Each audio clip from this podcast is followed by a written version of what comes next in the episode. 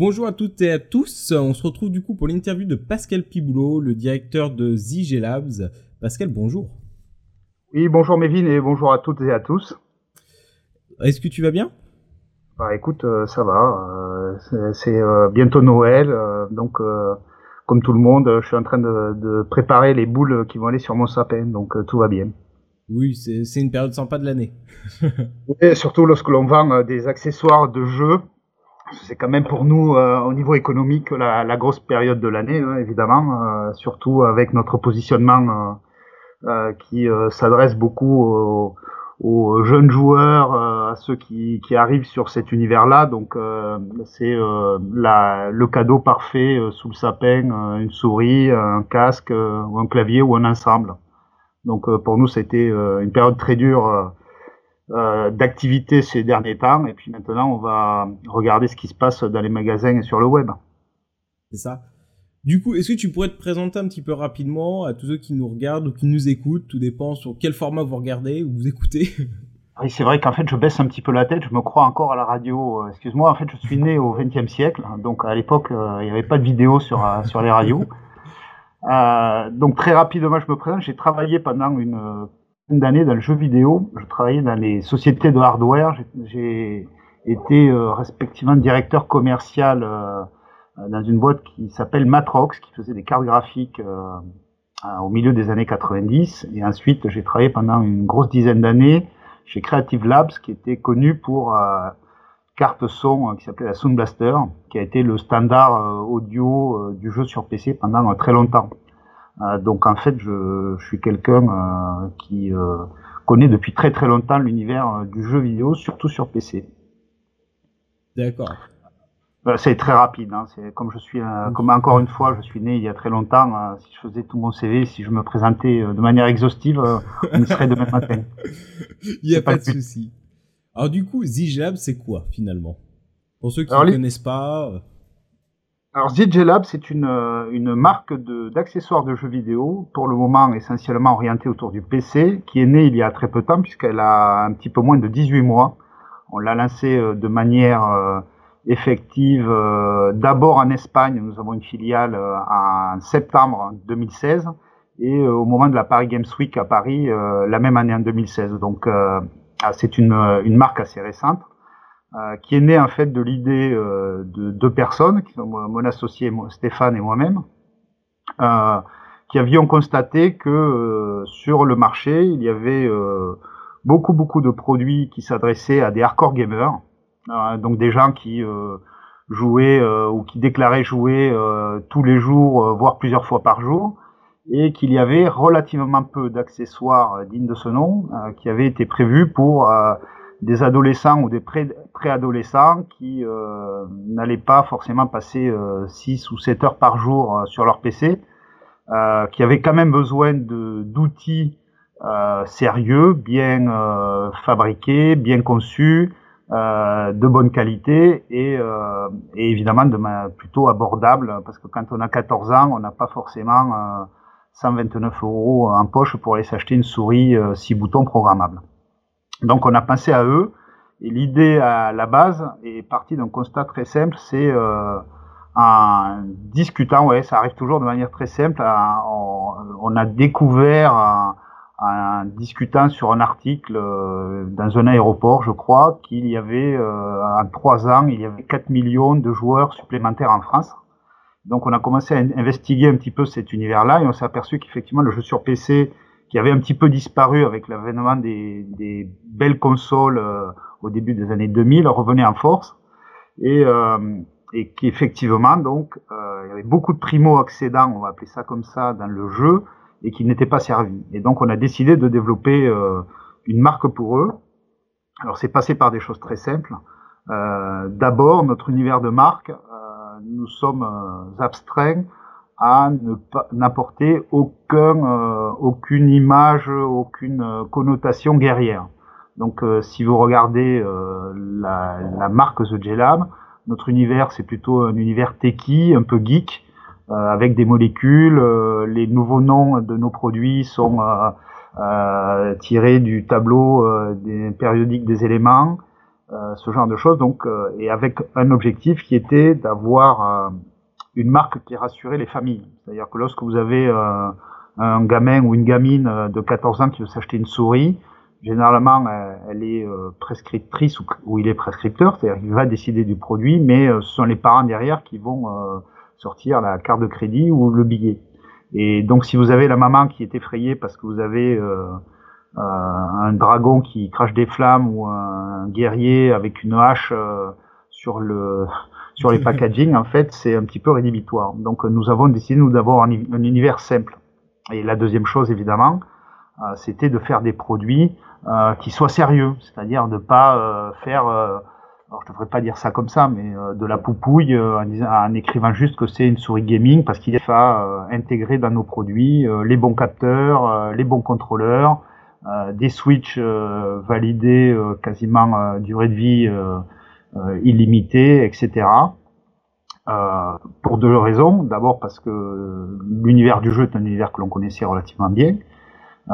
certains d'entre nous sont joueurs évidemment. Et la deuxième chose, c'est que de manière très pragmatique, euh, il y a une chose magnifique aujourd'hui qui s'appelle les réseaux sociaux, et si on avait fait des produits médiocres ou de mauvaise qualité, euh, bah, je pense que ce soir on n'aurait pas besoin de se parler, euh, je serais retourné à la pêche. Voilà. Donc on fait des produits de bonne qualité. Oui, sûrement. Et après, de toute façon, j'ai déjà eu l'occasion de, tester la souris. Euh, oui, je crois, oui. donc, et après, normalement, il y a d'autres tests qui doivent arriver bientôt sur la marque, donc il n'y a pas de souci. Je suis neutre. tu avoues ah, de... Tous les journalistes, hein. Tu, ne m'as pas donné de chèque avant cette interview, nous sommes d'accord. Et, sans doute pas après, euh, si tu m'embêtes trop avec tes questions. Alors du coup, de quelle manière on s'y prend un petit peu pour créer un produit comme ça? Alors euh, comment, on, comment on commence à choisir les capteurs, etc. Parce que ça me paraît un petit peu complexe. Comment on, tu te lèves pas un matin en disant bon bah voilà, on, on va produire ça alors, euh, il y a, euh, il y a, ça, ça, vient de deux choses. En réalité, euh, nous, on est entre, entre vraiment entre les, les deux bouts de la chaîne. C'est-à-dire d'un côté, les gens qui font de la R&D et qui développent des capteurs. Alors, si je reste par exemple sur cet exemple-là, malheureusement, il y en a très peu. Il y en a même un seul, puisque les deux grands fabricants de capteurs ou les deux grandes marques de capteurs de souris dans le monde, c'était Avago et Pixart. Et les deux appartiennent désormais au même groupe. Euh, donc c'est relativement facile de sélectionner euh, les bons produits. Alors ça c'est d'un côté, et de l'autre côté en fait on a des utilisateurs ou des acheteurs potentiels. Euh, et à partir de là, il suffit de travailler un petit peu avec eux, euh, de faire des petits panels, de regarder ce qui est utile, de pas mal bosser avec des joueurs professionnels ou semi-professionnels.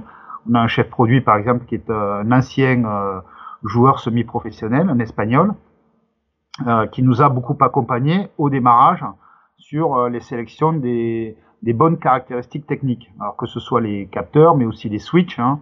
Euh, euh après, c'est relativement facile d'arriver à déterminer que il y a des marques de switch sérieuses et d'autres un peu moins.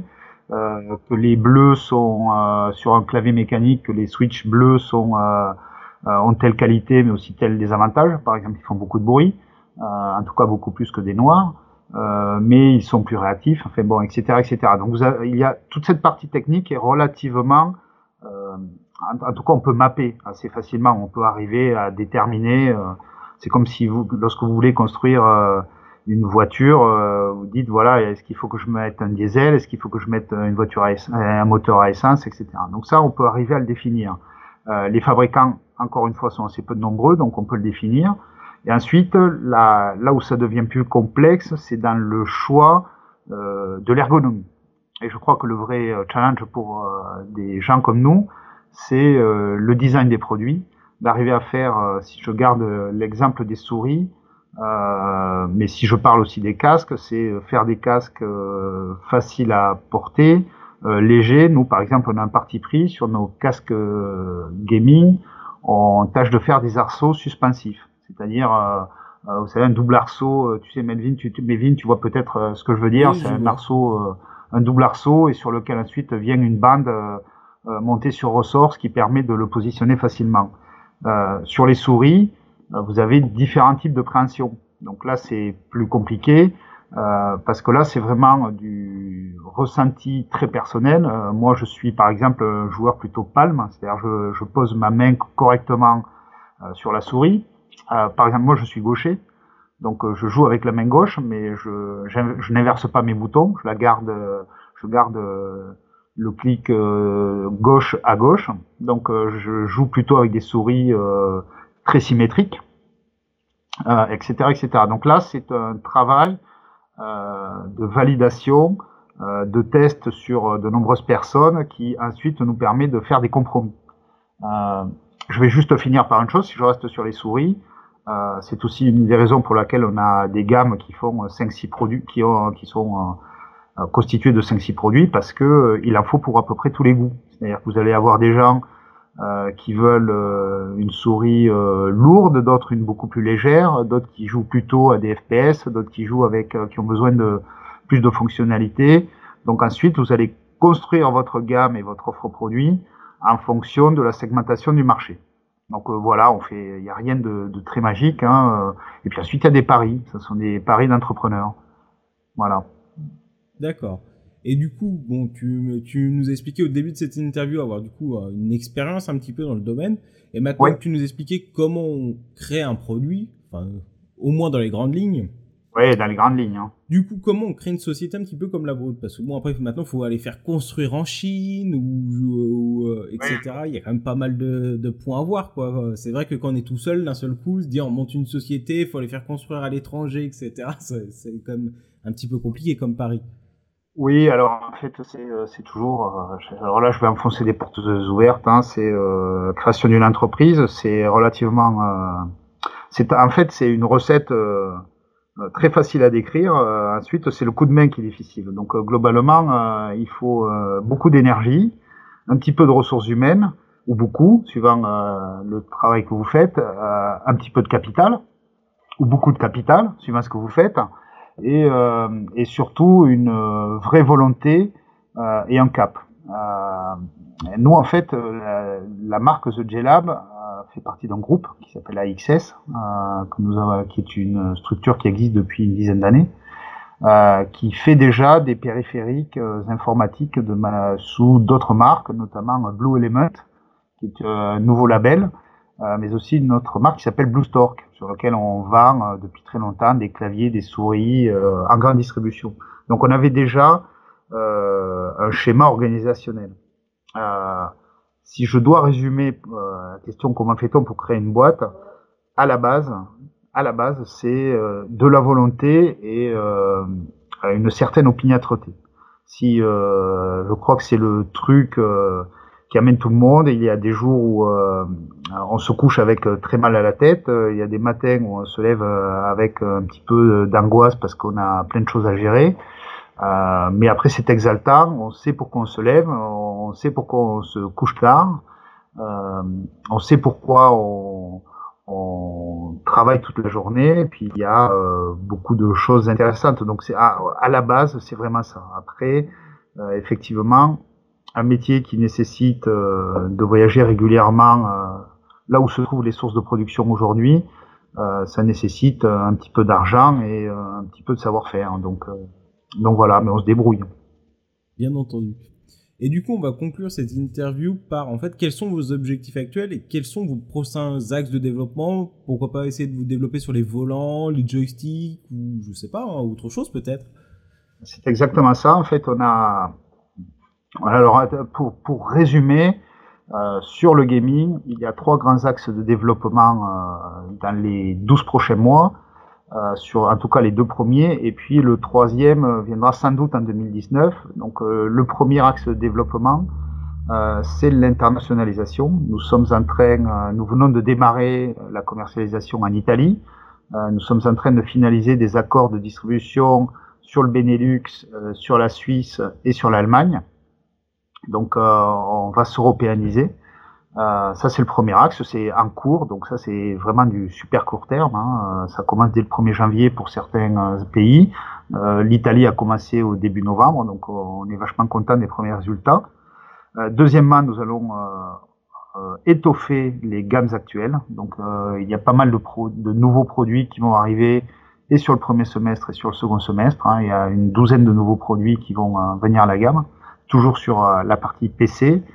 Et effectivement, en 2019, nous sommes en train de travailler déjà aujourd'hui, déjà aujourd'hui pardon, sur euh, l'extension de nos gammes sur la partie console, euh, qui est euh, à peu près la moitié du marché du gaming. Hein, voilà, globalement. Euh, sur lequel il y a de belles choses. Aujourd'hui, les consoles euh, ne sont que des PC déguisés. Hein. J'exagère un petit peu, mais, mais pas de beaucoup. Euh, il y a, je pense, il y a des jeux déjà qui supportent sur console l'usage d'un clavier, donc on, va aussi essayer de s'étendre. le vrai sujet pour nous sera d'apporter de la valeur ajoutée. Voilà, donc ça c'est toute la question, tout l'enjeu, c'est de faire des choses un petit peu innovantes. Euh, des produits sympas qui euh, vont plaire à tout le monde. Mais on a déjà quelques idées. Euh, je t'en parlerai si tu me réinvites dans quelques mois. Voilà. pas, il n'y a, pas de souci. écoute, est-ce que tu as une, quelque chose que tu voudrais ajouter hors question ou... Non, je, je c'est juste le, le, marché du jeu est un, c'est un marché quand même vachement rigolo parce que c'est, ce sont des produits sur lesquels on, on se prend vite au jeu, quoi. Donc, euh, ça fait de jeu de mots. Euh, donc, c'est, c'est, je suis vachement content parce que je fais un job passionnant et, euh, et toute mon équipe ici se marre aussi. Donc, c'est quand même plus rigolo de vendre des souris pour gamers ou des casques que des alimentations pour notebook. Voilà, donc ça c'est plutôt pas mal et on est vachement content de ce qu'on a accompli sur les 12 derniers mois. Quoi. C'est, c'est assez énorme, on est à peu près présent partout aujourd'hui. Donc donc c'est bien. espérons que ça continue comme ça. Ça, ça sera bien d'avoir une marque française euh, qui, qui, cartonne un petit peu euh, sur ce genre de sur ce genre de marché. C'est vrai. C'est, euh, ça serait ouais, hein, ça serait sympa, un bon point pour, pour nous. Cocorico. et puis je crois réellement que l'on peut y arriver. On a, on est aujourd'hui numéro 2 par exemple sur les souris en Espagne. Voilà, donc en, en 16 mois, c'est plutôt pas mal. Donc je pense que l'on peut, euh, notre stratégie est la bonne, euh, et je pense que l'on peut arriver à faire des trucs euh, vraiment sympas. Bah, ça a l'air plutôt bien parti pour le moment, en tout cas. On va croiser les doigts, voilà. On va espérer que le Papa Noël soit généreux cette année. Mais écoute, je te remercie beaucoup pour cette interview. Et puis bon, peut-être qu'on aura l'occasion de se revoir dans quelques mois pour voir justement l'évolution de la marque. Hein. Ça, ça, peut être sympa parce que du coup, la marque est encore jeune, donc elle va évoluer sûrement très vite. Donc ça peut voilà être sympa dans quelques mois de dire ou même dans un an justement, euh, hop, on essaye de voir tout ce qui a changé. Euh. Bah, le rendez-vous est pris. Rendez-vous est pris alors. Merci à toi. Et euh, bah, du coup, à dans un an. Ouais, peut-être avant d'ailleurs. Hein. Oui, peut-être avant aussi. Pas dans un an alors. Au revoir tout le monde. Au revoir à tous et à toutes. Merci.